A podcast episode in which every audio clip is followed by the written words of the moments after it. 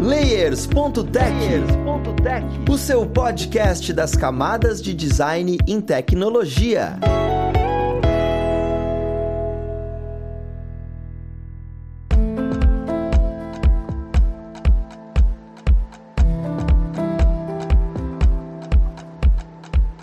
Olá, ouvintes! Eu sou o Luiz Lima, designer e professor aqui na plataforma Lura, e vamos para mais um Layers.tech, o seu podcast das camadas de design em tecnologia. E na conversa de hoje, esperei bastante para trazer esse episódio, mas vamos falar finalmente sobre inteligência artificial e o design. Caramba, e aí? Como é que vai ser isso ali no futuro? Quem tá preocupado, quem não tá preocupado?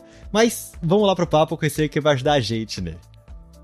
Nós temos aqui hoje como pessoa convidada o Davi, ele que é, como vários de nós, entusiasta em inteligência artificial e principalmente ele é product designer na WeFit. Seja muito bem-vindo, Davi. Opa, e aí pessoal? Muito obrigado pelo convite. Cara, muito legal ter você aqui com a gente. E também, juntamente com o Davi, nós temos uma presença ilustre, que é o senhor Felipe Laborior, que esteve com a gente aqui em outros episódios, que aí é um excelentíssimo designer e tá trazendo muitos conteúdos de inteligência artificial aqui pra plataforma e também veio trocar um papo com a gente. Seja bem-vindo, Felipe. Valeu, Luiz. Obrigado, tá? Um prazer mais uma vez participar junto com você, junto com o Tavi. Vamos lá, que esse é um assunto legal, né? Espero que a gente consiga fluir bem sobre ele.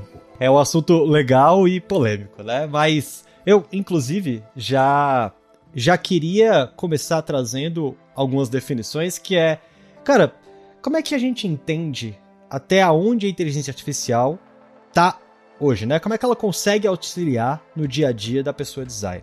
Né? Existem milhares de ferramentas para gerar imagem, elas não são tão precisas. É, e eu queria entender, na visão de vocês, hoje, da maneira como a gente tem hoje, que é, deixa eu dar uma olhada aqui no meu calendário, estou falando dia 13 de setembro de 2023, para quem está escutando aí os episódios. A inteligência artificial hoje auxilia em que quem é designer? né? Quais ferramentas a gente possui que você olha e fala, caramba, essas são ferramentas que hoje já auxiliam no dia a dia. Como é que vocês trariam isso? Cara, hoje tem várias, né? A gente até se perde um pouco ali. Né, tem as mais óbvias ali, né, falando do chat, do chat GPT para criar conteúdo de texto e tudo mais. Mas hoje tem ali para auxiliar o design de uma forma. Tipo, tem a da, da Adobe, né? Que surgiu recentemente ali, que ele gera, ele constrói uma imagem, né? Então você pode colocar só um pedaço ali e falar para a concluir a imagem para vocês. Então é surreal, assim, dá até para fazer alguns experimentos. Mas pro papo de hoje eu pensei uma aqui que eu achei muito boa. Eu já fiz até alguns testes aqui. Chama Tommy, Tommy.app, o site, que é para criar apresentações. Então a gente como design precisa muito fazer apresentações no nosso dia a dia. Então, cara, você digita ali, ó, quero uma apresentação assim, com esse tipo de imagem, você cria um roteiro ali, né, do, do que você quer, e aí a própria IA já começa a criar ali os slides para você, assim, então, se vocês quiserem dar uma olhada, nossa, é surreal. Você pode falar o tom de voz que você quer para apresentação, né, se você quer uma apresentação mais amigável, se você quer, sabe, mano, é, é surreal. Então, acho que vale muito a pena e tem muitas outras ferramentas assim surgindo, né? Então é sempre bom estar tá de olho. É, o não foi combinado aí, o Davi falou do Tommy, e eu ia falar também de uma ferramenta de apresentação, que é o Gama. Não sei se vocês conhecem, mas faz algo muito parecido, entrega um resultado assim visualmente bem interessante, né? Na medida que você coloca um prompt, que seria um texto, né? Pode ser um texto mais genérico, pode ser um texto mais preciso, né? Depende do que você tem. E a apresentação ela já nasce com um visual bem legal. Eu acho que até, claro que para quem é designer é interessante, mas para quem não é, também é muito legal, porque já dá um acabamento visual assim muito bom em segundos, né? Logicamente que você vai precisar fazer um refino depois, né? Não é um botão mágico, né? Que às vezes as pessoas criam uma expectativa em cima da inteligência artificial que você vai clicar um botão tipo criar e aí pronto, exatamente o que você quer tá pronto. Não é muito assim, né? O Midjourney acho que ajudou um pouco a trazer essa sensação falsa, né? Porque ele gera resultados visualmente impressionantes, mas são resultados meio que dele, né? Você não tem esse controle tão profundo assim quanto você parece ter. Então eu acho que, além de a gente falar das ferramentas em si, é pensar como que a ferramenta funciona.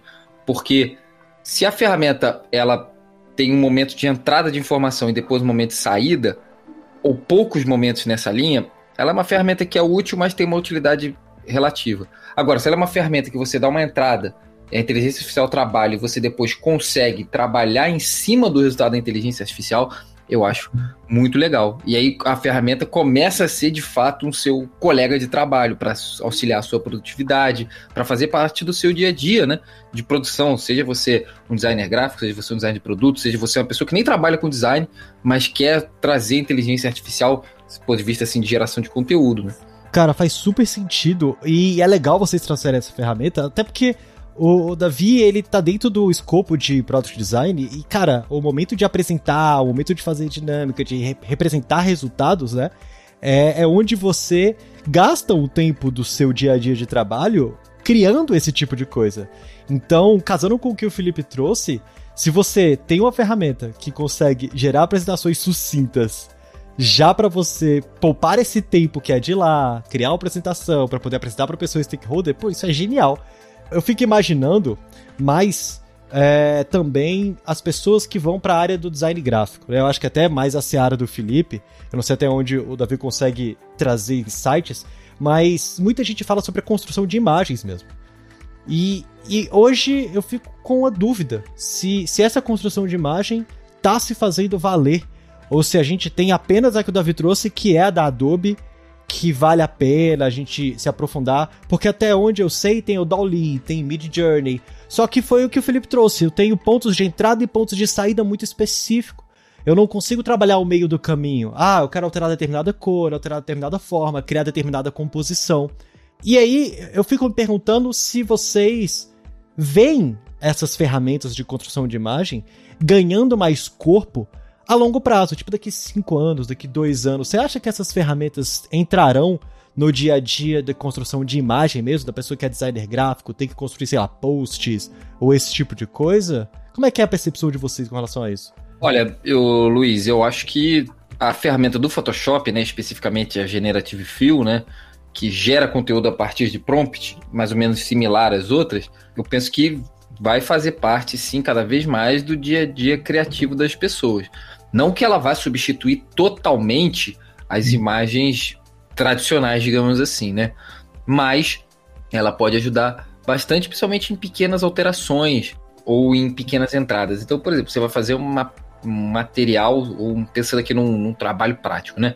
Você vai fazer um pôster de divulgação para uma marca de um produto. A imagem desse produto não vai ser a inteligência artificial que vai criar. Você vai precisar dessa fotografia. Não faz sentido você pedir para a inteligência artificial fazer isso. Mas digamos que dentro dessa composição que você está fazendo no Photoshop, você precisa trazer um elemento específico.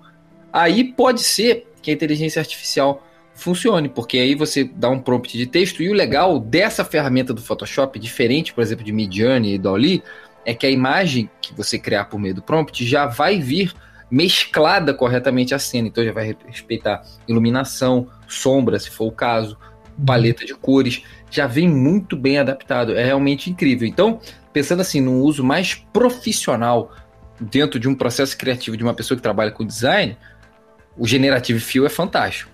O Dolly, o Midjourney tem o seu toda a sua razão de ser, os resultados são visualmente impressionantes, são bonitos, são até, de certa maneira, mais impressionantes do que o Generative Fill, porém, eles têm uma capacidade de controle bem menor, porque a sua interface com o Midjourney, com o Dolly, é apenas o prompt. Então você não consegue, e aí precisa entender um pouquinho de Photoshop para sacar o que eu tô falando, mas você não consegue, assim, separar por camadas que nem tem no Photoshop, que você consegue, por exemplo, fazer o rosto de uma pessoa, né? E aí você vai ter uma camada, um óculos que você pode criar separado com o Generative Fill, e aí um fone de ouvido separado com o Generative Fill, e aí editar cada um deles individualmente. Com o Midjourney, com o Dolly, você tem uma imagem chapada e tá tudo ali, entendeu? Então, essas plataformas, embora tenham suas utilidades, do ponto de vista assim, artístico talvez, ou mesmo para trabalhar dentro de um pipeline criativo talvez de concept de jogo, de cenários, coisas desse tipo, pro dia a dia da pessoa que trabalha com design, eu acho que o Generative Fill é muito mais relevante e tem tudo para fazer parte do processo. Difícil a gente dizer até que ponto vai fazer, né? É arriscado você falar, pô, daqui a cinco anos a gente só vai ter Generative Fill?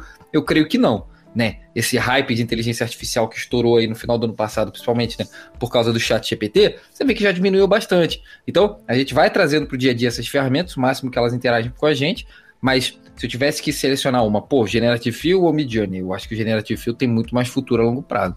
É, eu concordo muito com tudo que o Felipe disse aí, eu acho que vem muito mais como um suporte ali, auxiliar na, na, na hora da criação, mas, tipo, cada, cada marca, ela é única, ela tem o seu tom de voz, né, a sua forma de comunicar, e isso não tem como a inteligência artificial saber, né, que a, a marca tem a sua personalidade, né, então, então você precisa, ele vai criar ali alguns componentes, algumas coisas, né, para você te auxiliar ali, mas a ideia geral, né, tipo, acaba sendo mais humana, né. Então, eu acredito também que daqui a alguns anos terão novas tecnologias, né, para criar, tipo, com o que a gente já tem, já cria coisas absurdas, né, que nem aquela imagem do Papa, né, que ele tem com aquele coletinho. Então, tipo, nossa, parecia muito que era real. Aí um monte de gente acreditou que era real mesmo. Então, tipo, chega a ser, a ser assustador, né, pensar em época de eleições também, o que será feito. E não só, tipo, imagem, mas também estão pegando a voz, né? Dá para você pegar a voz da pessoa e já criar ali, a pessoa tá criando música, criando um monte de coisa, assim. Então, eu acredito que vai evoluir ainda mais do que a gente já tem hoje. Então, é bom a gente, né, estar tá preparado e estar tá sempre estudando, né, para quando isso chegar a gente estar tá pronto. Ô Luiz, se eu tivesse que dar um chute, eu diria que assim, aquela fantasia de que ah, a pessoa que trabalha com design vai desaparecer por causa da inteligência artificial, eu acho que isso não vai acontecer tão cedo, entendeu? Não sei nem se isso vai acontecer um dia. Difícil falar, ah, nunca vai ter uma inteligência artificial que você vai clicar aqui, crie para mim um pôster do McDonald's. Aí vai sair o pôster do McDonald's perfeito que nem você vê hoje em dia. Eu acho um pouquíssimo provável num futuro próximo, assim, sei lá, dos próximos 10, 20 anos, entendeu? Eu duvido. Posso estar redondamente enganado, mas que isso vai acontecer tão cedo, sabe? Ainda vai precisar, por mais que a inteligência artificial possa auxiliar no processo, de alguém fazer essa composição de fato e criar aquele acabamento que a gente está acostumado, né? Talvez para coisas mais simples pode ser que funcione, mas para um material assim profissional mesmo, eu acho muito difícil. É, eu gosto de trazer a ideia, porque assim, muitas vezes a gente pensa na inteligência artificial, muitas vezes não, né? Nesse começo, nesse boom, a gente pensou na inteligência artificial e ficou assustado com caramba, está perdendo o seu espaço. Gente, não é necessariamente isso.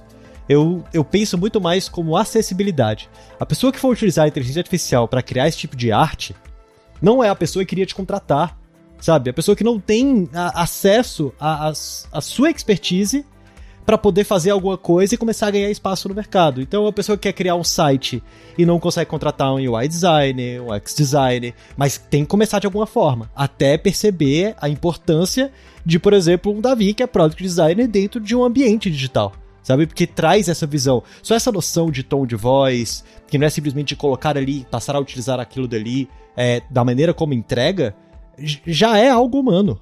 E que a inteligência artificial ainda, igual o Felipe comentou, ainda não traz é, esse resultado tão tão afinado. Mas, caramba, Davi, você falou uma coisa super importante que é tomar cuidado com as coisas que estão vindo, né? Porque é, é, muito forte a ferramenta. E, e, pessoas leigas realmente não conseguem perceber essa diferença. E uma coisa que entra é a ética dentro do trabalho. Já existe a ética dentro do trabalho. Dentro de design, dentro da construção de conteúdo, dentro da construção de produto. Inclusive, Dark Pattern fala muito sobre a questão de ética dentro do trabalho de UI design. E como é que funciona essa questão de ética da inteligência artificial, sabe? Sempre foi um problema direitos autorais nesse meio. Quais imagens você utiliza, como é que você acredita alguém, como é que isso acontece. E e como é que vocês veem que isso vai funcionar? Porque pegaram a fonte, pegaram a imagem até hoje é uma coisa que a gente tem que buscar, tem que saber onde você está buscando, tem que pagar por aquilo dali. E como é que a gente se protege disso na inteligência artificial? Sabe? Como é que está sendo falado? Como é que é a percepção de vocês sobre isso hoje? Pra ser sincero, eu não entendo muito de leis, assim, nessa.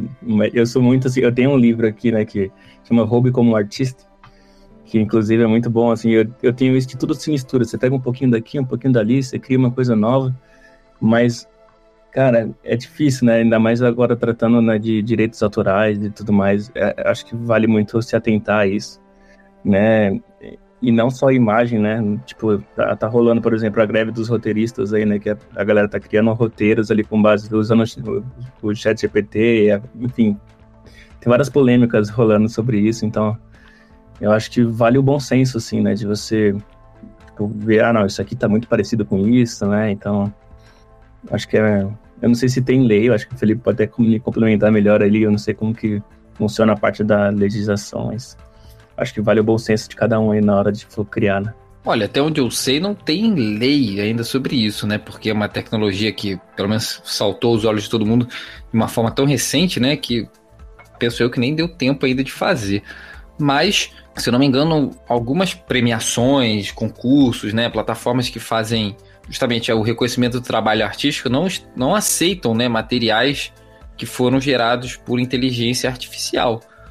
Porque é uma decisão deles, entendeu? Então embora, como o Davi falou, né, por vezes possa até ser difícil você identificar que alguma coisa é oriunda da inteligência artificial, quando você tem uma determinação para que não seja, você pode começar a construir mecanismos justamente para identificar, né, se aquilo foi feito com inteligência artificial 100% ou se foi um trabalho de fato artístico, né? Então, o que eu penso é que é, para trabalhos em que você pede que não seja inteligência artificial, isso vai ser facilmente verificável.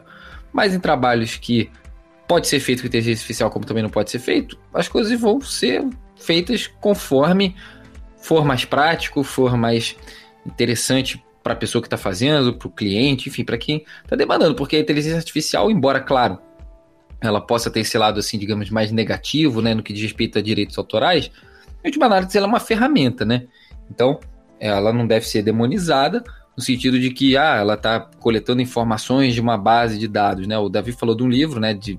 E aquela máxima que existe também, né? Nada se cria, tudo se copia, né? A gente mesmo vai atrás de referências, né? Quem trabalha com design, qualquer tipo de design, antes vai ver uma referência, né? Antes vai ver, se você vai fazer um logo, pô, vou estudar logo. Se você vai fazer é, uma edição de vídeo, pô, vou dar uma estudada em vídeos. Pô, vou fazer no layout de uma interface, vou dar uma estudada no layout da interface. Então você vai pegando aquilo que é mais interessante. O que a inteligência artificial faz em última análise é meio que isso, só que numa escala muito maior e muito mais rápida, né? Do que a gente. Então, a gente deve usar a ferramenta, o bom senso, claro, é que deve mandar, assim como o bom senso no design, né? A gente tem vários exemplos aí, minha área de conhecimento mais próxima é design gráfico, mas assim, de logos e identidades visuais, que muitas vezes são acusadas, né, de plagiarem umas às outras, né? Mas fica aquela, aquele questionamento: até que ponto é plágio, até que ponto é uma, é uma inspiração. Claro que se for um troço muito descarado, né? Tipo assim, Nike Mike, né? Com M, algo assim, aí tá, assim, aí tá muito fora da realidade, mas é aquela história, é. você, você vai se inspirar nos outros também. A inteligência artificial é um pouco isso, no meu ver. Sim. Eu tava dando uma pesquisada aqui enquanto o Felipe falava, eu vi que a Microsoft está lançando né, uma ferramenta chamada Copilot, para ajudar os usuários acusados de, de violar direitos autorais. Ainda é bem recente isso aqui, eu não sei a que pé que tá. Eu vou deixar o link aqui também, não sei se depois vale de compartilhar, mas acho que várias empresas, né, como vi aqui no caso da Microsoft, tem criado algumas ferramentas para identificar, né, é, o que é criação de inteligência artificial, o que não é. Então acho que, que vale assim, a gente também conhecer, né, ter ciências dessas ferramentas novas que estão surgindo através das empresas. Cara, é super válido você falar isso, Davi, porque assim, eu fico imaginando que é, a segurança da informação é algo que sempre permeou o lado técnico da coisa, sabe? Aquela lado de, ah, não, eu tenho um banco de dados, eu tenho informações mais brutas. E agora, a segurança da informação através de imagem é algo que vai tomar muito mais corpo por conta da inteligência artificial. Olha, essa imagem é, é pode ser considerado a imagem feita por alguém, feita por inteligência artificial, isso pode ser considerado dentro de um concurso ou não.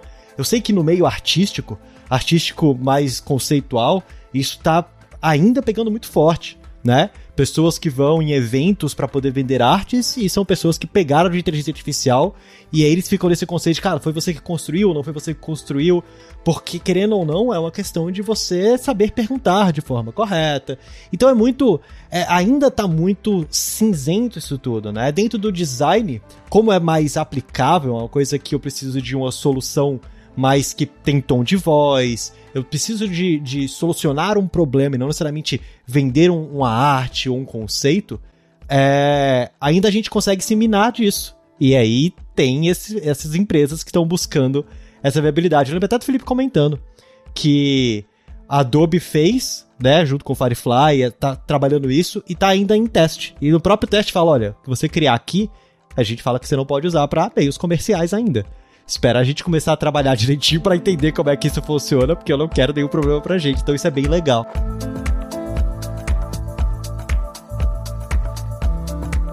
E eu acabei comentando sobre os prompts agora, que aí vem a pergunta, que é se eu quero me aperfeiçoar no uso das inteligências artificiais, existe é, conteúdos teóricos e técnicos para eu poder utilizar dessas ferramentas de uma maneira eficiente? É, ou, ou tá sendo muito muito superficial ainda ao ponto de ah, entra lá escreve a frase que você quer escrever e beleza, você começa a utilizar. Sabe? É, eu ainda tô meio nessa nessa dúvida dentro do design de, olha, é assim que você deve utilizar. Como é que alguém te guia a maneira de utilizar essas ferramentas? Né? Vale a pena estudar sobre isso? Não vale a pena? Ah, deixa o circo pegar fogo e depois eu me viro com esse tipo de coisa, sabe? Eu queria um pouco da visão de vocês sobre esse caminho de estudo em cima das inteligências artificiais para a atuação no seu dia a dia de design. Olha, Luiz, eu acho que depende da inteligência artificial, porque, por exemplo, a gente está falando da Adobe Firefly, né? com a ferramenta Generative Fill. Nesse caso específico, essa ferramenta, e ela explica isso, né? Se você for ler um pouquinho no site, né? Ela não funciona com comandos ou ordens, tipo assim, faça tal coisa ou aumente tal coisa. Ela funciona apenas, pelo menos até esse momento que a gente está conversando, com substantivos e adjetivos. Então você quer criar um gato numa cena, você vai falar assim, um gato. Em inglês, né? Porque por enquanto também está funcionando em inglês, então você fala assim, um gato preto. Aí o Photoshop vai criar um gato preto. Não adianta você falar depois, aumente esse gato preto. Essa ferramenta não funciona dessa forma. Então, dependendo da ferramenta que você está trabalhando, pode ser que você tenha um caminho específico para se trabalhar com o prompt, né? Agora, de um modo geral, e eu acredito que isso vale para todas as ferramentas generativas, ou seja, que você está esperando que ela crie alguma coisa para você, seja uma imagem, seja um texto, é que quanto mais informações você der, melhor. É aquela história, tem que saber pedir, né? Então, se eu escrevo assim, ah, um gato, né? Falando de novo do generativo do Photoshop. O Photoshop vai me dar qualquer gato. Mas, pô, na verdade eu queria um gato preto deitado com um pelo felpudo. Aí você escreve isso que você quer, entendeu? Não deixa a ferramenta ter tanta liberdade assim, porque senão ela vai gerar meio que qualquer coisa, sabe? Então, acho que a regra de ouro é meio essa. Agora, se por outro lado você não quer ser tão específico, aí não seja específico, mas a priori é quanto mais instrução, quanto melhor você souber pedir, melhor, né? Agora, pode ser que ferramentas tenham características específicas. Então, o Generative Fill do Photoshop não trabalha com esses comandos. Então, se você for trabalhar, por exemplo, no Tome, né, que o Davi falou mais cedo, ou no Gama, que eu mencionei também, a inteligência artificial vai trabalhar de uma outra forma. Você vai dar um texto, por exemplo, né? No caso do Gama, talvez o Tome seja parecido. Você vai dar um texto, em cima desse texto, a ferramenta vai interpretar aquilo que você tem, e aí você pode dar instruções complementares, tipo tom de voz, tipo visual que você quer, e aí ela vai criar alguma coisa para você. Né? Agora, você também pode não dar nenhuma instrução no Gama, tem isso. Você coloca um tema e aí ela vai fazer tudo meio que do zero para você. Vai ser a inspiração para você mesmo. Então, a ferramenta ela pode vir a priori, na medida que você pode trabalhar com ela para te ajudar a ter inspiração, como também meio que a posteriori. Então você já tem tudo meio pronto, agora eu só quero que você faça o visual para mim. Funciona dessas duas formas. Então, mais do que necessariamente ter um manual para trabalhar com todas as inteligências artificial, eu acho que mais interessante é você conhecer aquela que você está trabalhando e também como você vai trazer ela para dentro do seu fluxo de trabalho, de uma forma mais livre, tipo assim, eu não tenho muito de onde partir, eu quero que a inteligência artificial me ajude a pensar isso do zero, ou se você já tem algo mais ou menos esquematizado, e aí já vai dar mais instruções mais precisas, porque quanto mais preciso você for, mais próximo do resultado que você eventualmente pode querer ter, esse resultado vai ser. Sim. É, então, eu não, eu não, na parte ali das ferramentas de, de design ali, eu ainda não, eu não peguei muito, né, para ser sincero, não, eu não, não sei muito bem como estudar sobre isso, o que tem sobre isso, mas eu tenho certeza que tem muito conteúdo, né? Eu cheguei já a fazer alguns cursos ali sobre o ChatGPT, né, que é o, o, principal ali sobre texto. Tem algumas orientações que eu acho que faz muito sentido, né, você não colocar muito texto, né, senão ele acaba se perdendo no meio do caminho ali. Então você também tem alguns, alguns, algumas formas corretas, né? Acho que vale a gente estudar ali, que eles dão bastante dicas do que você pode fazer, as, as limitações, ideias de para gerar texto de uma forma melhor. E, cara, tem muito conteúdo na internet, assim. Acho que se você começar a olhar, se aprofundar, você vai acabar virando um entusiasta também. E no YouTube mesmo, eu, acho que ontem eu assisti um vídeo do, do Gaveta ali, do, falando sobre inteligência artificial para leigo. Ele dá uma visão, assim, mais engraçada, mas é bem legal, assim, bem... Ele tem a mesma visão que eu, assim, que eu acho que a inteligência artificial vai ser como foi a internet, né, no, no início ali dos anos 90, do, anos 2000 ali que ninguém acreditava muito que ia mudar, ah, isso não é nada, não sei o quê. E aí, tipo, mudou pra caramba, assim, sabe? Então acho que eu, eu tenho essa mesma visão, assim, que muita coisa vai mudar ainda. Então, acho que vale a gente estar por dentro do que tá acontecendo, sabe? E eu vejo que faz sentido também, sabe? Porque assim, é, é uma pessoa. Olha o nível que chegou. O Gaveta é uma pessoa 100% gráfica e trabalha com vídeo. Já teve aqui alguns episódios, inclusive. E ele tá falando sobre inteligência artificial, mostra como é uma coisa que veio de desenvolvimento, porque isso ah, já existe há bastante tempo, sabe? Inteligência artificial existe há muito tempo, esse conceito, essa definição. Só que agora tá muito mais acessível. A gente que trabalha com gráfico conseguir é, usufruir dessa, desse tipo de ferramenta é um negócio realmente que ninguém esperava e fala: caramba, como é que vai ser daqui pra frente, né? Então, é bem interessante o que você está comentando da quantidade de conteúdo que a gente tem que vale a pena você se debruçar um pouco. É claro, tem conteúdo demais. Então, às vezes, você pode se afogar um pouco. Mas está cada vez ficando mais diluído, mais organizado, e as pessoas estão entendendo para onde utilizar. Eu, sendo bem sincero, se eu gravasse esse episódio há cinco meses atrás, a gente não falaria sobre o Tome e o Gama aqui. Sabe? Eu já não conhecia. Então, a velocidade na qual está expandindo, né? E, e, junto com essa velocidade, eu fico preocupado com o que, que a gente tem que tomar cuidado ao utilizar essas ferramentas, né? Quais cuidados eu preciso tomar no momento em que eu for construir coisas com essas ferramentas para eu não dar o famoso tiro no pé, sabe? Ficar muito visível que você utilizou da ferramenta, talvez, ou uma coisa ficar muito artificial, porque ainda não tem o toque humano. Não, não sei se vocês têm algumas dicas sobre isso. Cara, tome esses cuidados quando você utilizar, porque são erros comuns a se cometerem ao utilizar essas ferramentas e vão continuar existindo, contanto que você tenha essa delicadeza no momento em que você for trabalhar com elas.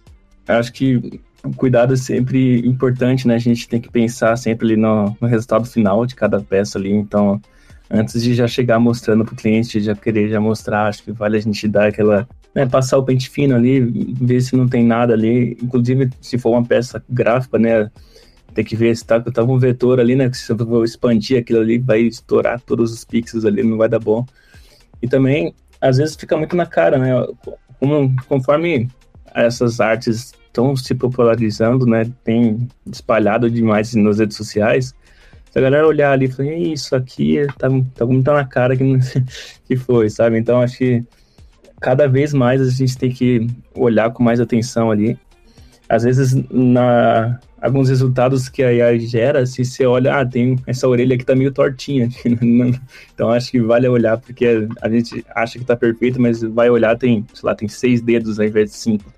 Então acho que vale sempre dar aquela olhada com mais atenção ali para ver se tá tudo certinho antes de já compartilhar e já seguir. Olha, eu acho que no caso de texto, às vezes mais interessante até do que você pegar um texto 100% criado pela inteligência artificial, às vezes é legal você refinar, né? Então, quando ela cria 100% do zero, né? Já que a gente está falando de inteligência artificial de modo geral, não só para geração de imagem, por vezes fica às vezes um troço um pouco falso, né? Um pouco repetitivo. Eu sei porque a gente usa na Lura às vezes para para ajudar a criar alguns textos e aí não vou copiar evidentemente o texto que a inteligência artificial me dá, porque fica estranho, porque é muito repetitivo, porque às vezes não tem uma fluência legal. Então é bom você pegar o seu texto. Eu gosto de trabalhar dessa forma. Eu faço o texto e eventualmente eu coloco para inteligência artificial às vezes reescrever ou deixar com um, um pouco mais é, dinâmico, às vezes, pô, deixa isso aqui mais fácil para a pessoa entender, sabe? Eu acho que nesse sentido é legal. Se você começar a empurrar muito para a inteligência artificial fazer tudo, a tendência é ficar meio robótico de fato. Né? E eu achei muito legal o Davi comentando até que, assim, existem situações onde você, principalmente como pessoa designer, tá, por exemplo, criando um portfólio, e você utiliza a inteligência artificial em um nível muito alto, a própria empresa vai olhar e falar: hum, essa pessoa está utilizando demais dessa ferramenta, Porque existem determinados padrões visuais que você vai conseguir notar. Principalmente se for uma empresa que tem esse carinho de olhar o portfólio, sabe? Então também é algo que a gente não deixar sair pela culatra, né? Porque, querendo ou não, ah, eu gosto, eu sei utilizar, auxilia no meu dia a dia, mas se você exagerar, fica com esse tom artificial. Pessoal, assim, é maravilhoso. Eu acho que é um tema que dá muito pano pra manga. A gente consegue conversar e consegue é, discorrer sobre. Mas deu para entender bastante coisa aqui, né? Os medos que a gente tinha, na minha visão, pelo menos, é, acabaram. Cara, precisa muito do toque humano, sabe? O papel da pessoa designer, seja design de produto, seja UI, UX, seja design gráfico, que inclusive é um ponto mais delicado, também vai precisar da, daquela pessoa para olhar, dar o tom de voz, trazer aquela visão humana, né? E, e aí, como é de praxe, agora eu queria abrir o espaço para que as pessoas consigam acompanhar vocês e estejam se atualizando com relação a esse conteúdo, inclusive no que vocês postam. Então, Davi, onde o pessoal que está estudando a gente consegue te achar, consegue te acompanhar? Cara, pra ser bem sincero, eu sou bem low profile, assim, meu Instagram deve ter menos de mil seguidores, então eu acho que eu vou divulgar mais meu site, meu portfólio mesmo, é Davi Silva, Davi com sem o D no final, né, é D-A-V-I, davisilva.com, é, e tem meu LinkedIn lá. No LinkedIn você me acha com Davi, mas aí é com D no final. Davi é, Silva Barbosa. Eu acho que é, é, fácil de achar lá. Não posto muita coisa, mas, enfim, entre em contato, vamos trocar uma ideia. Eu já fiz. Eu conheço muita gente também que entende do assunto ali também. A gente pode trocar uma ideia, trocar contatos. E tô sempre aprendendo, né? Então, é isso. Maravilhoso, Davi. E olha só que interessante, você conseguiu o, o domínio Davi Silva. Caramba, parabéns, cara. Porque realmente isso é bem legal. e vai ficar tudo isso na descrição. E você, Felipe? Você, quem quiser te acompanhar, ver o que você vem construindo. Bom, uma parte do meu trabalho hoje está na Lura, né? Nos cursos que tem lá, algumas dezenas. É, e eventualmente eu posto trabalhos no Behance também, né? No meu perfil lá, behance.net barra Felipe Laboriou, né? A Behance é a plataforma mais comum aí para designers divulgarem seus portfólios, principalmente design gráfico.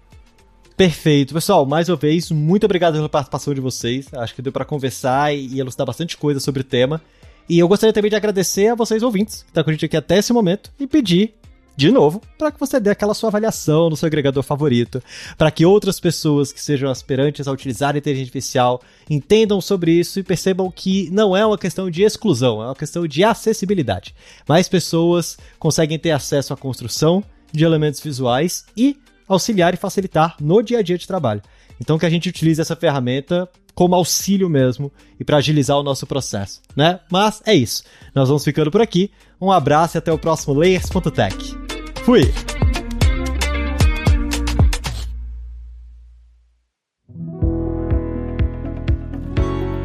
Este podcast foi produzido pela Alura. Mergulhe em tecnologia. E Faculdade FIAP. Let's Rock the Future. Edição Rede Gigahertz de Podcasts.